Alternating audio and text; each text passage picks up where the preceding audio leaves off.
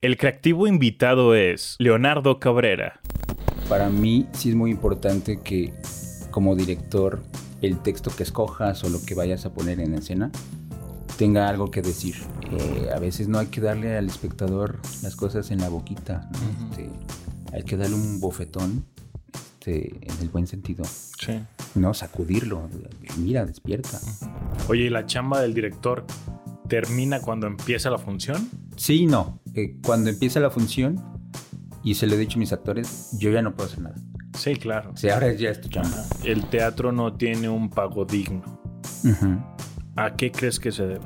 Yo siempre he dicho, si un niño a sus cinco años va a ver ballet, escucha música clásica, este, y no es que no escucha otra música, pero si también escucha música clásica, o los Beatles, o Queen, este, ve teatros de marionetas, eh, lo llevan a algún museo a interactuar con colores, con figuras, con formas, y aparte es un niño amado, este, en serio de adulto va a robar, va a violar, va a matar, no sé. Puede ser que sí, pero yo siempre le apostaré a que no. Vamos, ¿eh? Bienvenido, Leonardo. Hola, ¿qué tal? Mucho gusto, muchas Tienes gracias. una licenciatura en docencia de artes escénico, eres actor, eres director de teatro, Así es. ahora eres creativo, que es como lo denominamos a todos los invitados que pasan por este podcast. La neta, como te decía, he escuchado muchísimas buenas referencias de ti y desde que supe dije, este güey, como me decía Esteban, tiene que estar aquí. Te agradezco una el tiempo, sé que, que has estado un despapalle por todos lados, por cambios de fechas y demás, pero de verdad muchísimas gracias por estar, por estar aquí y me encantaría saber cómo te describes en una frase. Úpale. Bueno, antes que nada, muchas gracias también por la invitación. Este, gracias por, por considerarme para tu programa. ¿Cómo me describiría en una frase? Eh, yo creo que alguien noble que tiene muchas ganas de aprender. Ok. ¿Y de dónde salió tu gusto por el teatro? ¿Lo recuerdas? Fíjate que desde niño lo tengo clarísimo. O sea, yo quería ser actor desde niño. Mi referencia era el cine. Ok. No, el teatro, la verdad no sabía nada de teatro. Pero en compañía de mi papá, de mis hermanos, llegamos a ver varias pelis cuando yo era niño, adolescente. Y me atrapó. O sea, de inmediato dije, wow, órale, eso que... ¿No? Porque me provocaban a mí cosas, emociones. ¿no? Y yo decía, qué padre es poder hacer eso, ¿no? Ajá. Eh, bueno, yo te puedo decir que a los, no sé, 12 años yo vi El Padrino, por ejemplo, ¿no? Ujú. Que quizá un niño no, no tiene mucho interés en ver esas pelis. Sí. Pero yo la vi y, y recuerdo que, bueno, por supuesto no tenía ese juicio crítico de, ah, wow, qué actuación, ¿no? Pero, pero me recuerdo que las, las historias me gustaban, ¿no? Ok.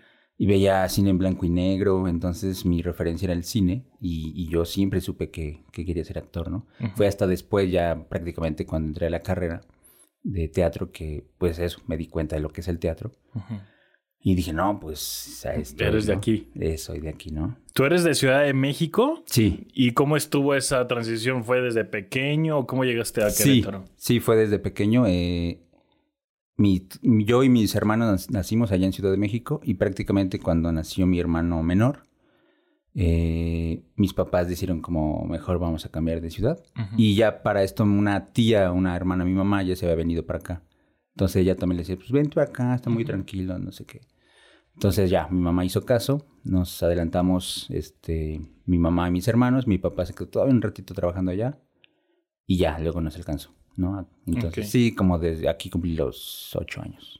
Ya serías queretano. ¿no? Sí, por adopción ya soy Sí, sí, queretano. sí. Quisiera saber que me platicaras cómo fue, o sea, cuál fue el primer paso que, diji- para, que diste para empezar a dedicarte a esto. ¿Lo recuerdas cómo fue el paso número uno?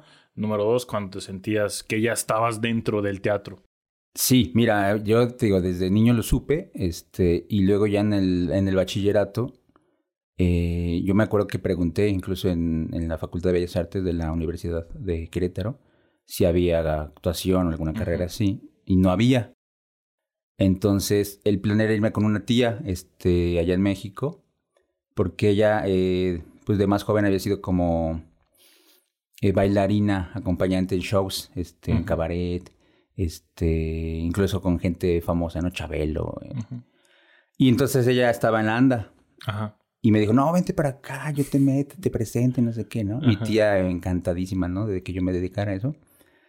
Y era el plan, pero acabé el bachillerato y no había mucho dinero. Y luego en el transcurso en que acabé el bachillerato, mi tía tuvo una bronca con su casa y en el mero centro del DF. Este, se tuvo que mudar hasta el Estado de México. Entonces ya las distancias que para antes eran de media hora, Ujú. Ahora se volvieron dos horas y cacho, ¿no? Sí. Entonces, bueno, dijimos, no, creo que no es buen plan todavía. Este, y me metí, como no me gusta mucho perder el tiempo, me metí a estudiar, este, hice examen en el TEC regional y quedé, para mi sorpresa, ¿no? Este, quedé en, este, ingeniería en sistemas. Ok. Dije, santo Dios, ¿no? Pero bueno, ¿no? Le intenté, estuve un, un año y casi, casi yo lo recuerdo como un milagro que acabé este, un día de clases en el TEC. Y en la mera esquina de Hidalgo me encontré una amiga que hace muchos años no veía. Nos saludamos y me dice, este, ah, este, voy a preguntar por una escuela de actuación que me dijeron que hay por aquí. No te digo, es cuando sentí el milagro, ¿no? Ajá, Se abrieron los cielos sí. así. Y dije, wow, sí, yo te acompaño, ¿no? Y, y resulta que eran Bellas Artes, ahí en la. Universidad de, de Querétaro, eh, que ya había, ya habían instalado actuación en ese, en ese periodo, ¿no? Entonces yo salí con la currícula, con la ficha de inscripción, Ajá. con, ¿no? Mi amiga no le importó mucho, pero... y entonces me acuerdo que, que, pues a mí me daba miedo decirle a mi madre, ¿no? Este, Oigan, Ajá, teatro. Ajá. Ella ya lo sabía, pero como toda buena mamá me dijo, ¿no? Alguna vez, este, ¿por qué no primero estudias una carrera que te dé una solvencia económica y ya después estudias lo que quieres, ¿no? Órale, pues por eso, de hecho, me metí al TEC casi, casi. eh, pero te lo juro, yo cada noche este, veía la, la currícula de materias y todo, y yo me emocionaba. Decía, Sí. no, actuación y historia del teatro. Y ya, hasta que por fin me decidí, este, la senté ahí en la sala, hablé con ella. Eh, creo que de las pocas, bueno, no de las pocas, de, de las más eh, sinceras expresiones que yo tuve en ese entonces de, de decir mis verdades, ¿no? Le dije, mira, si en el caso de que acabe la carrera de ingeniero, este, yo creo que voy a estar triste y amargado porque sí, quizá voy a tener un, un trabajo, este, Seguro. bien, bien pagado, este, ¿no? Con la quincena segura, pero, pero no creo que, que quiera estar ahí, ¿no? Este, yo siempre fui buen estudiante y en el TEC me acuerdo que si no entendía algo de matemáticas o de cálculo, no me importaba. Este, a veces me pasaban la tarea, entonces decía, no, no voy a ser buen ingeniero. Sí. Acá no sé qué me va a pasar, pero nada más con leer esta hojita de, de materias de teatro, este, siento que irradio felicidad, ¿no? Y entonces mi madre, bueno, dijo, órale pues, ¿no? Te, cámbiate de carrera y, y ya, ahí tú te arreglas. Y ya, me metí al prope de, de actuación, Ajá. quedé y pues ya, ¿no? Desde entonces, este, fui descubriendo pues lo que es el teatro y enamoradísimo, ¿no? Ok. Nos queda claro un poquito a la mayoría. La verdad es que no, yo no sé mucho de teatro, pero me gusta. Es como, como que no sabes de vino, Ajá. pero te encanta el vino. No por Exacto. borracho, ¿verdad? Pero Exacto. por la- el sabor y la sensación. A mí me gusta, pero, o sea, no sé mucho. Y a lo mejor alguien que nos está escuchando tampoco, es, también, más bien está también en la misma situación. Nos queda claro lo, de- lo del actor que hace, representa y demás. El director de teatro, ¿qué hace? ¿Cuál es su chamba? Creo que eh, el, el director es sobre todo el ojo ex- externo. Ok. Es el que lleva la batuta de, de lo que se va decidiendo, de cómo se va componiendo la obra, ¿no? Ok. Eh, por ejemplo, para mí sí es muy importante que como director el texto que escojas o lo que vayas a poner en escena tenga algo que decir. ¿sabes? Eh, a mí no me gusta mucho montar por montar obras, o sea, mm, por complacer a la gente.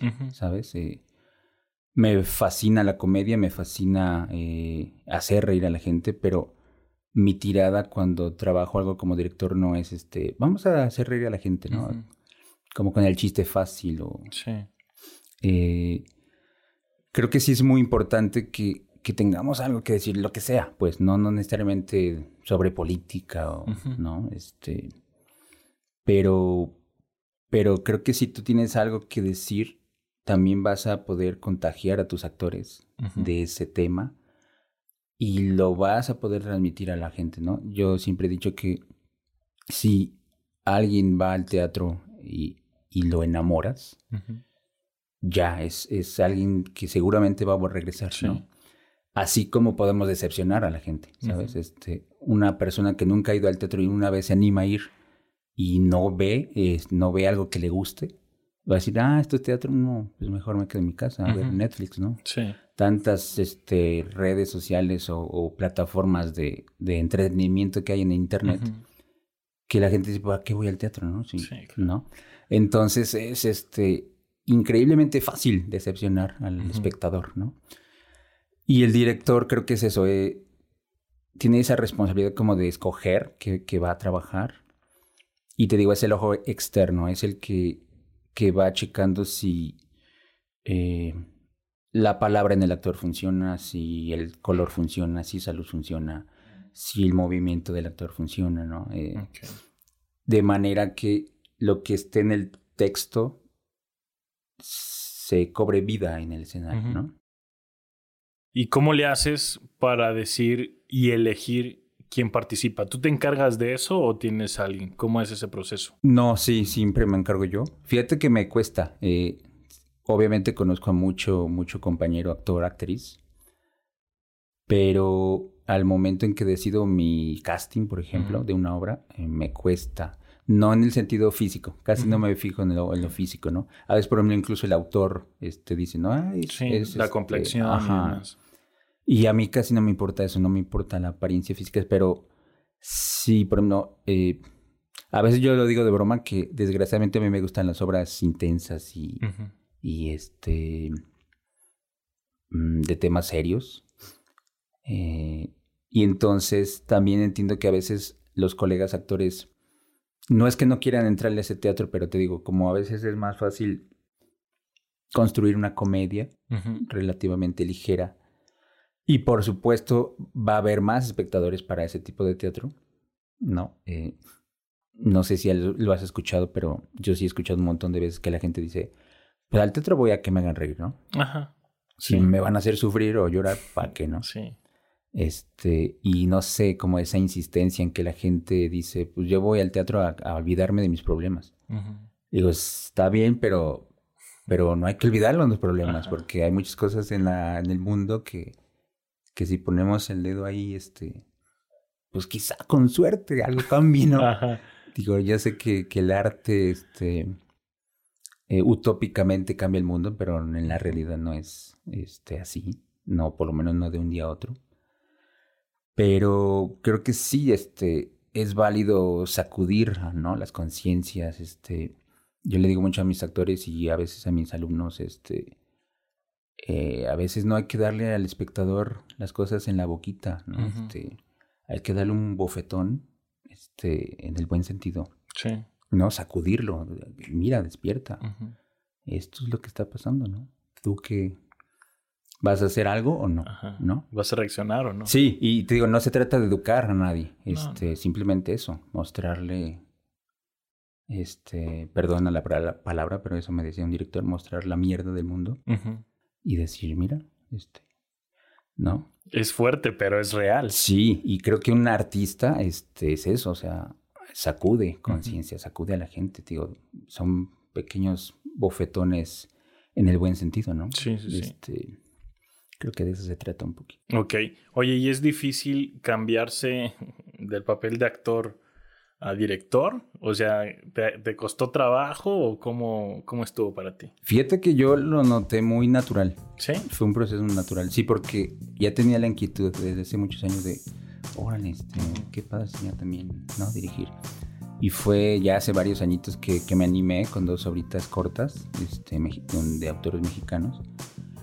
Y con amigas, pues literal agarré a un par de amigas y dije, ah, ¿quieren hacer esta obra? Y montamos estas dos obras que justamente eran dos personajes femeninos en cada una. Ajá.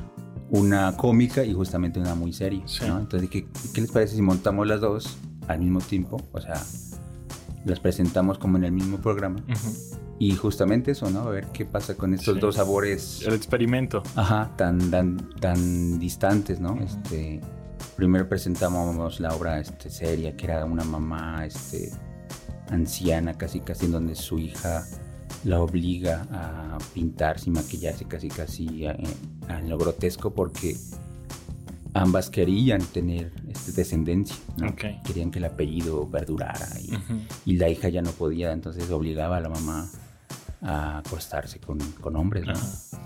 Entonces, y después había como un intermedio de cinco minutos y ellas, estas mismas actrices, se cambiaban así muy, juvenilmente y era un pleito ¿no? entre dos amigas este, estudiantiles que una le quitaba los novios a la otra. y dije, a ver qué, qué pasa, ¿no? Y sí, efectivamente, ¿no? El público estaba así todo serio en la primera. Ay, como que se relajaba. Se ¿no? Entonces eh, fue mi primera experimentación de director. Y ya, como que ahí me piqué y dije, vale, pues a ver, vamos a seguirle, ¿no? Y te digo, pues sin saber nada realmente, ¿no? No, no tomé ningún curso ni diplomado, pero dije, pues creo que probando se aprende, ¿no? Este, eso me gusta mucho ponerlo en práctica. Sé que me voy a equivocar, pero voy a aprender, ¿no? En el 2015 mi mayor atrevimiento como director fue dirigir Hamlet de Shakespeare. Este, y, aparte, ahorita que tú me dices que es este como tránsito de actor a director, me tocó actuar también, ¿no? Ok. No era mi intención realmente cuando dirijo, lo ideal es que no... Que tú no aparezcas actuando. Porque es muy complejo meterte, este, crear esa ficción de personaje, salirte a ver cómo está, ¿no? La cosa. Entonces dije, si actúo va a ser un personaje chiquito, ¿no? Este, Pero pasó que eh, pues mucha gente se me iba, este, cambiaba yo de actores eh, y los actores que yo pues les pedía leer el papel de Hamlet sí les gustaba, pero luego, ah, es que no voy a poner este y mejor no, este, es que es muy complicado, ¿no?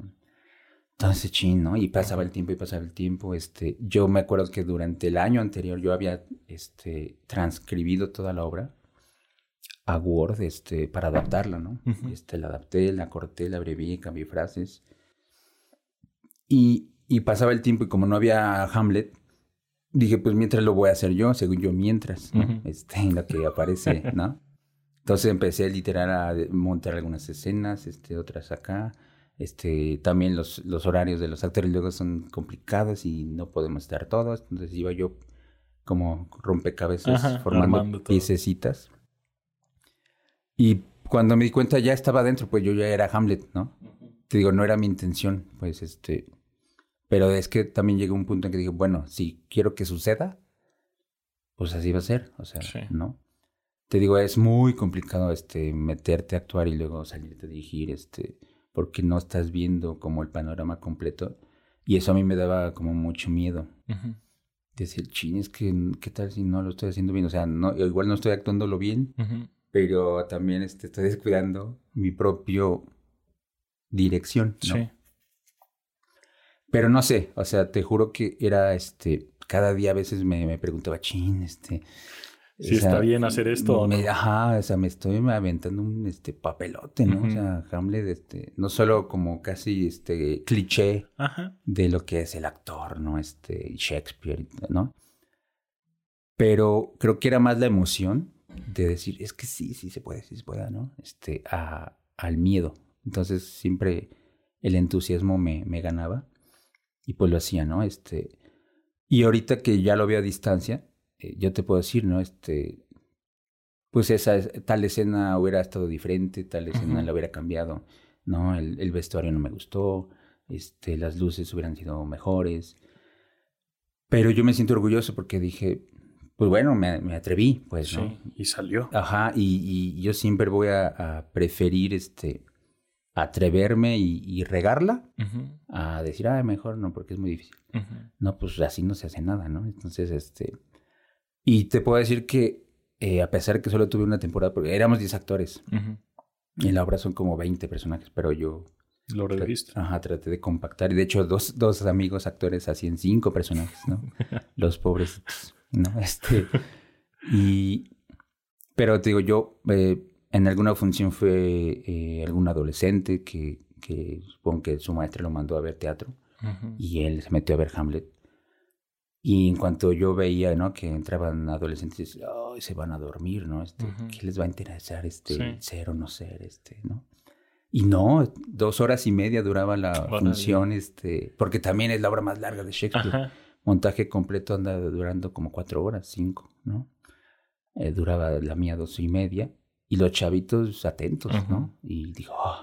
como si fuera Avengers. Ajá. Entonces, este, otro día eh, se metió un grupito de, de, señores de la tercera edad, ¿no? Hombres y mujeres. También dije, Ay, no. se vayan a arrullar o algo. Sí, exacto, ¿no? Este, al ratito voy a estar escuchando los ronquiditos, ¿no?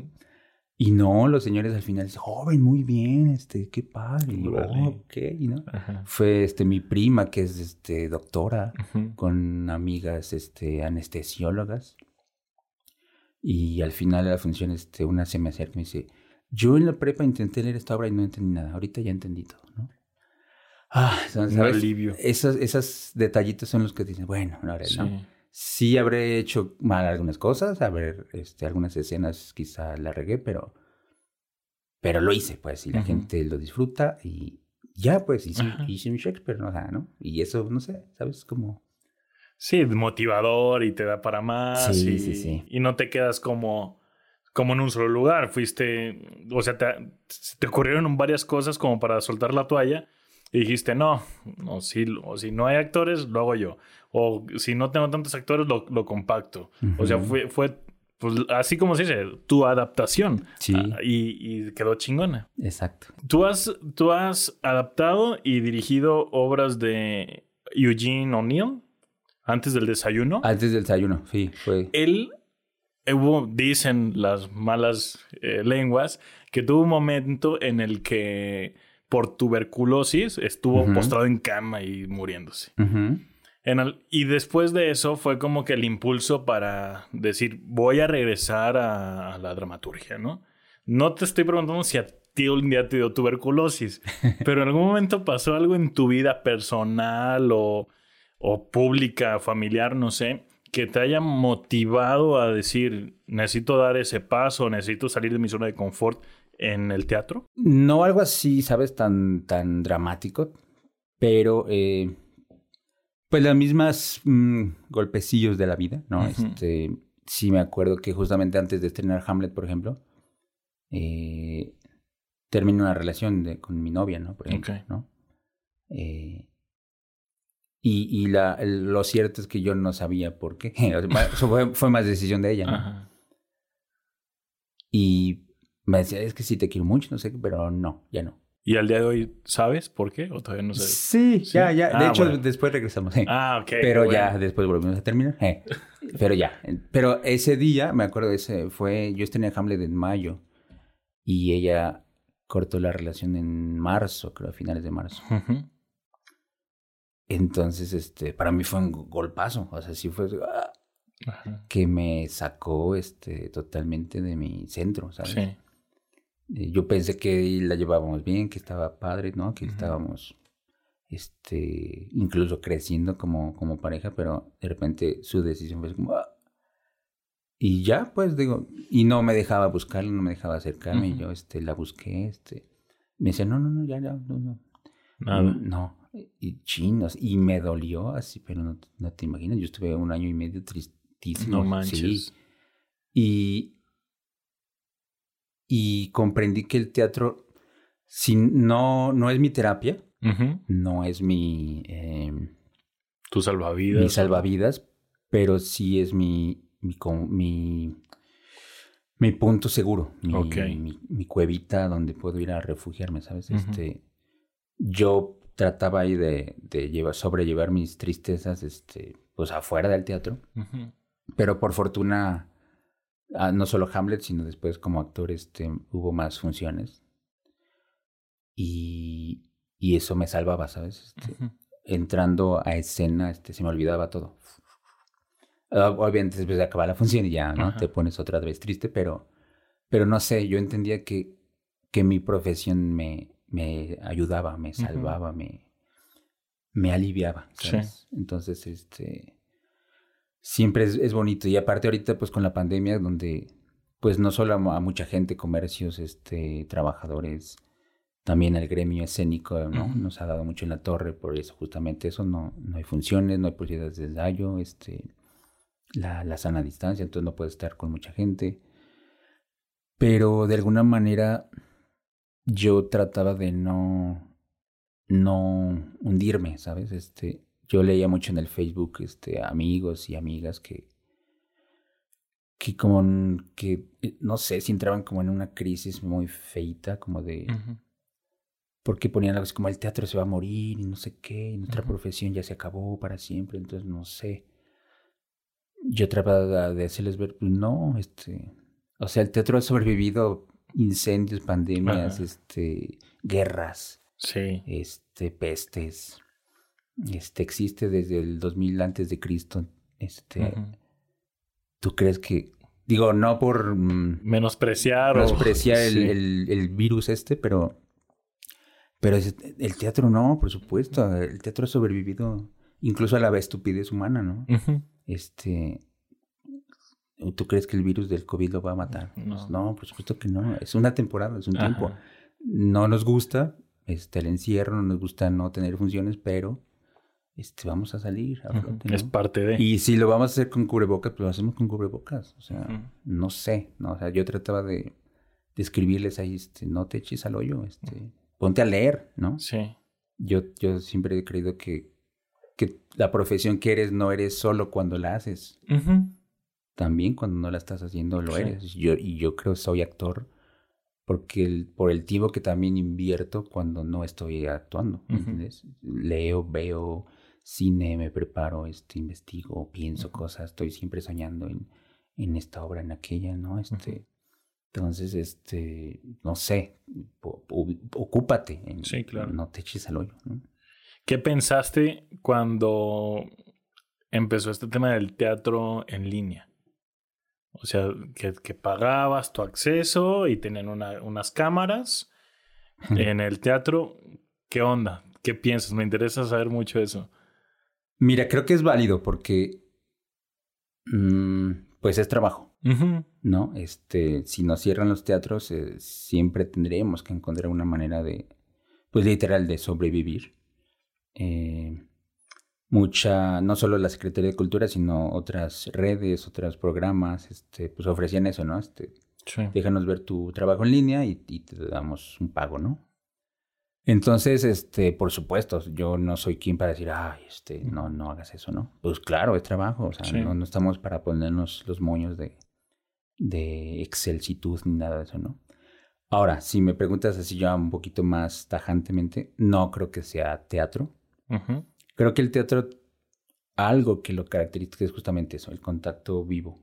Okay. Espectador, actores, ¿no? Eh, me gusta pensarlo así, no por un hecho... Eh, de cánones del pasado, ni, por cerrarme a nuevas visiones u, oportunidades, pero para mí el teatro es ese, o sea, si no tienes a alguien al espectador ahí en vivo, pues no es.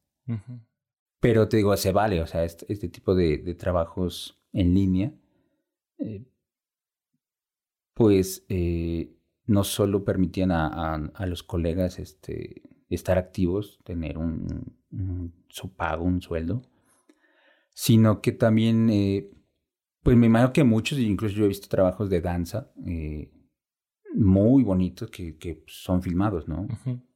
eh, no sé si llegaste a ver un, un, videito que circuló por ahí de, de una eh, compañía de, de ballet, no sé si en Inglaterra, en Francia, pero bailaban en el lago de los cisnes, este, cada quien en su casa, ¿no? Ok. Entonces era muy bonito porque cada quien se filmó como en un fragmento del lago de los cisnes, incluso varios hombres en la, tina de baño, ¿no? Entonces con el lago de los cisnes de Tchaikovsky y bailaban en la tina de baño, ¿no? Y algunos en su casa. Entonces fueron como editando esos videos. Y ves como la pieza de, principal del Lago de los Cisnes con varios bailarines este, en su casa bailando. wow, es, es, bellísimo, ¿no? Sí. Pero, pero creo que no sé. yo la verdad no sé poco de, de video, de... Tú sabrás más, pero... Pues supongo que hay nombre, este, video, cortometraje, este... No sé, pero así estrictamente teatro, No sé, te digo, No a, mí, a mí me gusta entenderlo así. O sea, esa, esa interrelación espectador-actor. eh,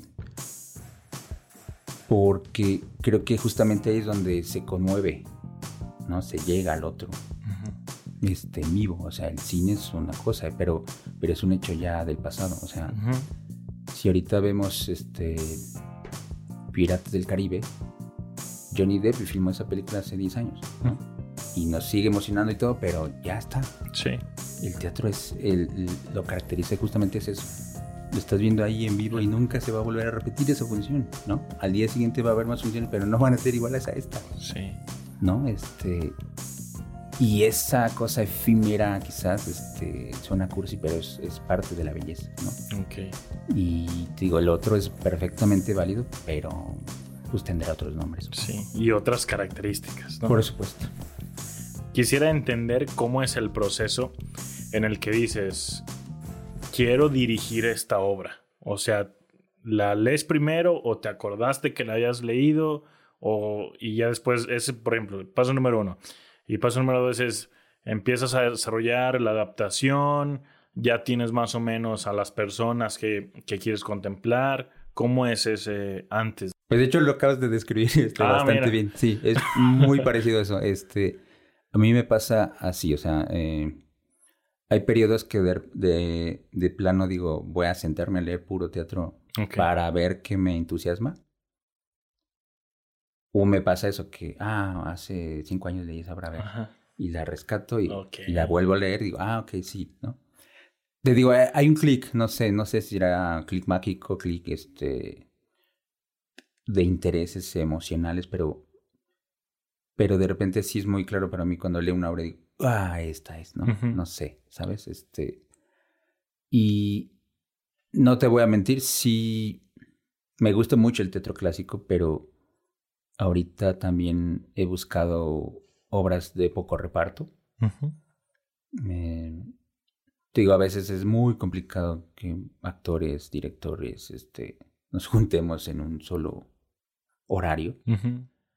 Y es entendible, o sea, algunos damos clases, otros chamamos en otra cosa, este, ¿no? Entonces, a mí no me gusta como exigir, este, te, te quiero aquí todo el día y, este, porque eres mi actor, ¿no? Este. No, pues, si te mantengo, pues sí, ¿no? Te Sí. exijo eso, pero Sí, claro. como no, pues no. Entonces, este, es complicado a veces los horarios. Entonces, los últimos dos, tres obras sí he buscado como poco reparto. Eh, y te digo, a veces no, no sé de qué dependa, no es un tema en especial, simplemente el tema puede ser el amor, puede ser este criticar algo social, puede ser eh, simplemente hay un conflicto familiar, eh, pero hay algo que me hace clic dentro y digo, ah, quiero hablar de esto, ¿no? Ok. Y, y como tú dices, este, casi desde que la leo estoy pensando, ¿quién podría ser? no? Este, ah, este actor podría ser. no, no. Y entonces, ah, pues los contacto y literal, este, les comparto un poco mi idea. Oye, quiero hacer esta obra, este, por esto y esto y esto. ¿Cómo ves? ¿Puedes? ¿No puedes? Y ya, ¿no? Este, si se junta el reparto, siempre una primera lectura, todos juntos. Les comparto mucho más abiertamente mis ideas Ujú. y más o menos les explico a dónde quiero llegar, por qué quiero llegar como a este objetivo de esta obra. Y pues afortunadamente casi siempre mis colegas pues entienden y dicen, ahora le va, le, le entramos, ¿no? Entonces, así es como comienza. Órale. ¿Y más o menos cuánto tiempo te lleva? O sea, yo sé que cada una es distinta y súper diferente, pero, por ejemplo, la última que, la última que, que haces, ¿cuánto tiempo te lleva desde el inicio de, ah, me acordé o esta la quiero hacer, hasta ya empezar a ensayos y, y tal cual afinarla? Claro, mira, ah, la última justamente es Carol, donde actúa Esteban. ¿Y qué habrá sido? Ah, cinco meses, tal vez. Desde que la leí dije, ah, ok, sí. Eh, Caro ya la había leído, de hecho, este, alguna vez la hice como ejercicio escénico con estudiantes de cómicos de la legua. Entonces, eso fue en el 2014, creo. Y en el 2018, finales, comienzos del 19, me acordé de ella, así, literal como dijiste, ¿no? Me acordé de ella y dije, ah, ¿por qué no retomamos Carol, no? Este, entonces, eh, de hecho, dos de los actores, no, no miento, un actor nada más, este, fue, fue otra vez el actor acá, este, y desde que la leo otra vez, este, busco a los actores, les presento la, la idea y el proceso de ensayos más o menos, sí. Eh, el proceso de ensayos más, más o menos lo contemplo como mínimo tres meses. Ok. A veces me da más porque también eh, me gusta tener a veces periodos como de entrenamiento. Para mí como el, el, training es muy importante. Entonces también si sé que vamos a, o mi idea es algo también corporal extra cotidiano, muy este eh, que requiera cierta condición física. Me gusta también tener como un periodito de, pues vamos a hacer algo de ejercicio. Sí. Y, y ese, ese primer inicio de, de, a ver, vamos a ver qué sucede aquí con el movimiento, esto y esto, y la limpieza, como tú dices. Sí, como tres, cinco meses más o menos. Ok. Oye, ¿y la chamba del director termina cuando empieza la función? ¿O sí. No? ¿Sí? Yo creo que... Ah, mm, Sí y no. Eh, cuando empieza la función, y se lo he dicho a mis actores, yo ya no puedo hacer nada. Sí, claro. O sea, ahora ya es tu chamba, ¿no? Este, lo que te equivoques, no te equivoques, tú resuélvelo. Yo no bronca tuya. Exacto, yo no voy a entrar a decir, no, no hagas eso, ¿no? Este, eh, sí, mi chamba sigue en el sentido de que yo puedo este, dar notas al final, ¿no? Y decir, oye, mira, este, esto estuvo bien, esto no, este, aquí alza más la voz, este, aquí no te escuché, ¿no? Detalles así, pues, de, ir puliendo, ¿no? Sí. De que cada función sí vayamos como, como limpiando el trabajo, ¿no? No me gusta como, ya, ya estrenamos y ya me voy a mi casita a dormir, ¿no? Eh, siempre, creo que siempre, siempre, siempre se podrá ir mejorando el trabajo. Pero sí, este, lo que dura la función, ya, es chamba del actor. Sí ya es cosa tuya si lo disfrutas o traes anotes o te acuerdas de algo, ¿no? De que para mejorar. Sí, claro, siempre este... De hecho, es que casi siempre también en, mis funciones yo funjo como o meto la música o ahí aprieto los botoncitos de la luz. Este es muy extraño que, que esté sentado simplemente viendo. Siempre, a veces incluso hasta en la taquilla, atiendo la taquilla. Ok. Este, y sí, casi siempre tengo ahí una, un cuadernito y ah, aquí, ¿no? La cagaste aquí. Exacto. Hablando un poquito de la taquilla. Yo he escuchado comentarios de que el teatro no tiene un pago digno. ¿A qué crees que se deba? Pues que desgraciadamente la cultura no es de primera necesidad. Ok. Eh, yo creo que en toda Latinoamérica, no sé la verdad, si en Europa, en Asia, este, podríamos pensar que no ocurre así, pero, pero también luego sabemos de casos de que en Italia cerraron no sé qué, el ballet no sé qué, que en, este, en Francia cerraron tal teatro porque no sé. Pero el caso es que concretamente en México, pues yo creo que eso, los, los gobiernos no, no consideran la cultura como algo de primera necesidad y por lo tanto si te das cuenta siempre que hay este nuevo gobierno, lo que sea, el recorte de presupuesto, vamos a quitarle unos milloncitos a educación o a cultura. A cultura. Y entonces es cuando digo, sí. pues es que si quieres mejores ciudadanos, justamente en educación y cultura tendrías que invertir, ¿no? O sea, por supuesto entiendo lo demás, o sea, este, salud, este, que si el Servicios públicos. Exacto, ¿no? Y bueno, el servicios públicos, ¿no? Estamos viendo cómo están... Este, Desmadre. Este, el servicio, el transporte público, que es este aberrante. Pero bueno, ¿no? Este, órale pues. O sea, no es que nos des todo a nosotros, o sea, para nada. Pero si entendiera, creo, los gobiernos que para formar a alguien íntegro, o por lo menos yo siempre lo he visto así, por supuesto, claro, el amor de los padres y ¿no? de los amigos, la familia. Pero yo siempre he dicho, si un niño a sus cinco años va a ver ballet, escucha música clásica, este, y no es que no escucha otra música, pero si también escucha música clásica, o los Beatles, o Queen, este, ve teatros de marionetas, eh, lo llevan a algún museo a, interactuar con colores, con figuras, con formas. Y aparte es un niño amado, este, en serio de adulto va a robar, va a violar, va a matar, no sé. Puede ser que sí, pero yo siempre le apostaré a que no. Sí, claro. A que la, el amor, para empezar, pero después lo artístico nos, nos vuelve sensibles, nos vuelve, eh, nos permite ponernos en los zapatos del otro. Justo eso. Fíjate que yo supe que en una entrevista hace algún tiempo dijiste que el teatro contribuye a generar una sociedad más sensible y crítica con su entorno. Y justo, bueno, no lo estás diciendo, pero me acordé de eso que dijiste y ahora entiendo el por qué lo dijiste. Sí, mira, si, si un niño viera todo este tipo de, arte, de cultura, eh, si se le enseñara a no maltratar animales, si no se le enseñara a no maltratar a los árboles, no sé, ¿sabes? Son, creo que pequeños detalles de, construcción. Ok. Ah, sé que de adultos no es imposible, pero ya es más difícil, pues, si ya estamos maleados, viciados, quebrados, este, es, es, es difícil.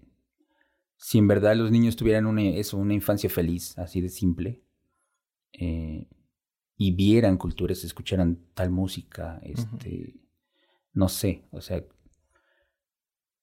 si recibes esa riqueza espiritual, emotiva, de sensaciones, de sentidos, caray, yo creo que las chances de que sean adultos íntegros, éticos, respetuosos, pues sí es muy alta. Entonces, pero te digo, los gobiernos de repente es como, ah, el teatro, la danza, este, ¿para qué?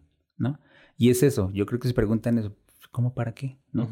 Eh, a veces creo que también el, público, las masas, si no sales en la tele o si no sales en el cine, si no eres famoso, no sirves. No, sirves, no. Ah, eres actor, ah, Pero no sales en la tele. Ajá. Entonces, no sé, es como quitarle peso. Haces teatro, ah. Pero no haces novela. No sé, ¿sabes? Este, solo el que el famoso tiene voz. Pero si tú eres un actorcito independiente de, de provincia, no vales. Ajá, es como, ah, órale, qué chido, ¿no? Lo que, vaya, este casi el cliché que por ahí dicen, este, ¿no? Este, eh, te vas a morir de hambre, ¿no? Eh, o, ah, eres bailarina, pero luego vas a estudiar algo serio, ¿no?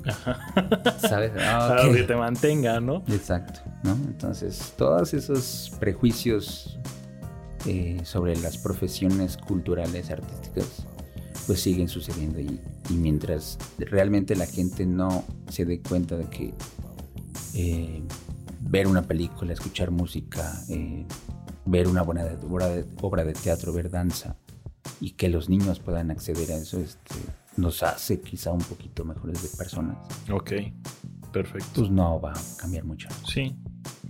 Vamos a pasar a la última parte de, la plática. Son cinco preguntas que responde a lo que se te ocurra. O sea, si está alguna grosería también no, no, hay bronca, pero sí queremos que sea lo primero que se te venga a la mente. Ok. ¿Sale? ¿Qué es lo que haces cuando no se te ocurren ideas? Escucho música. ¿Qué te gusta escuchar? Clásica. Reggaetón. No. no, lo respeto, pero no me gusta. Este, de repente, por ejemplo, escuchar este Don't Stop Me Now de Queen. Ajá. Ah, ¿me sabes? ¿Te mueve? Me, me mueve, me prende y Y algunas piezas de música clásica también. Este, el invierno de Vivaldi.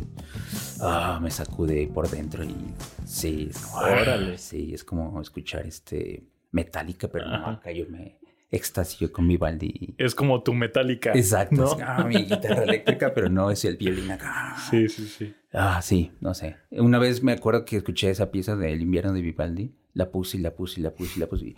Porque me generaba imágenes teatrales, ¿sabes?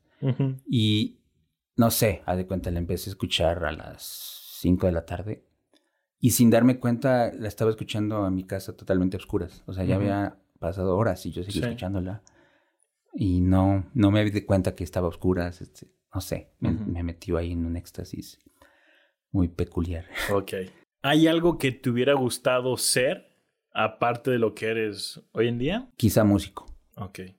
Es, no me considero un hombre con muchas frustraciones, afortunadamente, pero no saber música me, me, me duele. Muy bien. Me gustaría mucho. ¿A quién admiras, Leonardo? Híjole, a un montón de gente. A, a Chaplin, justamente ahorita que estábamos en este chismecito eh, cinematográfico que te estaba contando.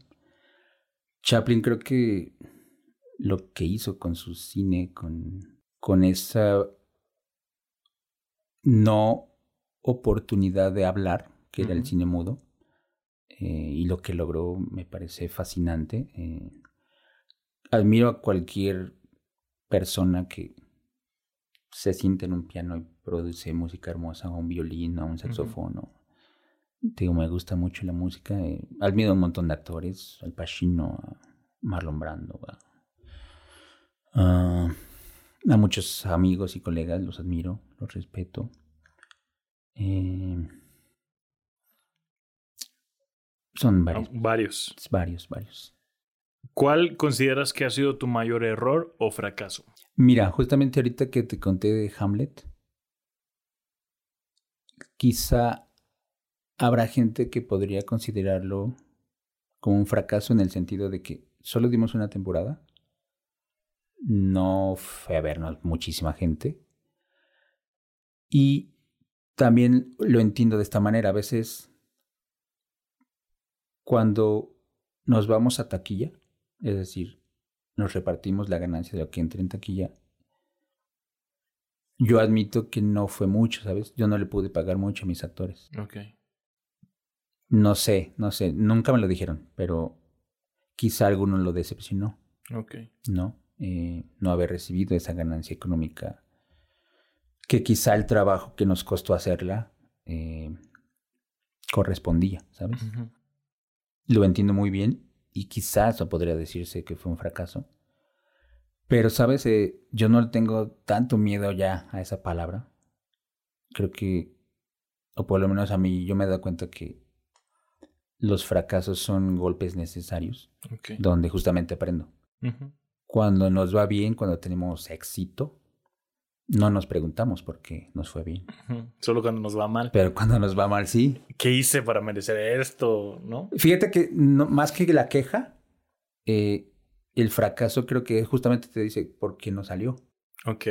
Y entonces ese au- automáticamente esa pregunta de te genera reflexiones, te, te, te lleva a estudiar el por qué no, en qué te equivocaste, ¿no? Y creo que funciona para todo, tanto en la vida personal como en el trabajo. Y, y eso, el, el preguntarte por qué algo no funcionó, te hace aprender. Ok. Y es duro, pero te hace aprender. Entonces, este, ¿sabes? Eh, no, ya no me asusta tanto esa palabra. Perfecto. Antes de pasar a la última, neta, muchas gracias por el No, tiempo, por, por todo lo que nos, nos compartiste. Es súper agradable compartir contigo. Gracias. Fíjate que me ha tocado platicar con, con tres personas que podría decirse que están en algo del teatro, en la dramaturgia. Con Esteban Monroy, el señor Esteban Monroy. El colegota. El colegota en el episodio 17 con Imanol es un joven que ganó el premio de Nacional de Dramaturgia. Claro, claro. Ya estuvo aquí.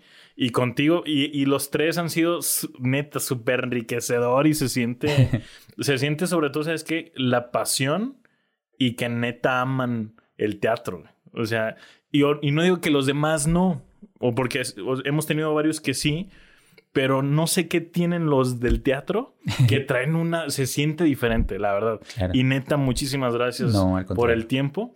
Y la última es, ¿cuál es el mejor consejo que te han dado? Úpale. Fíjate, bueno, si me permites contarte algo rapidísimo. eh, la única vez que yo conocí a mi abuelo materno Sí. fueron cuatro días que mi madre nos llevó a conocerlo. Yo ya tenía 16 años, 17. Mi abuelo era un señor gordito, este, con un tic en la cabecita. Era panadero. Y ese señor de pueblito, que, estaba ya casado con una segunda esposa, tenía hijos adultos, nos lleva a su panadería, nos, nos da de comer y nos, llevamos, nos vamos a caminar con él un rato. Y me cuenta, no, yo vendo mi pan ahí en el tren que pasa ahí por la vía. Y no sé por qué a ese señor eh, que acababa de conocer fue el, creo que la primera persona a la que le dije que yo quiero ser actor, ¿no? No sé, no sé por qué se lo dije. Este, Y, ¿sabes? Pues, esperando, pues, un señor quizá no con estudios, este, sencillo, humilde. Yo hubiera podido esperar, este, decir, no, hijo, pues, ¿para qué eso? No, no sé.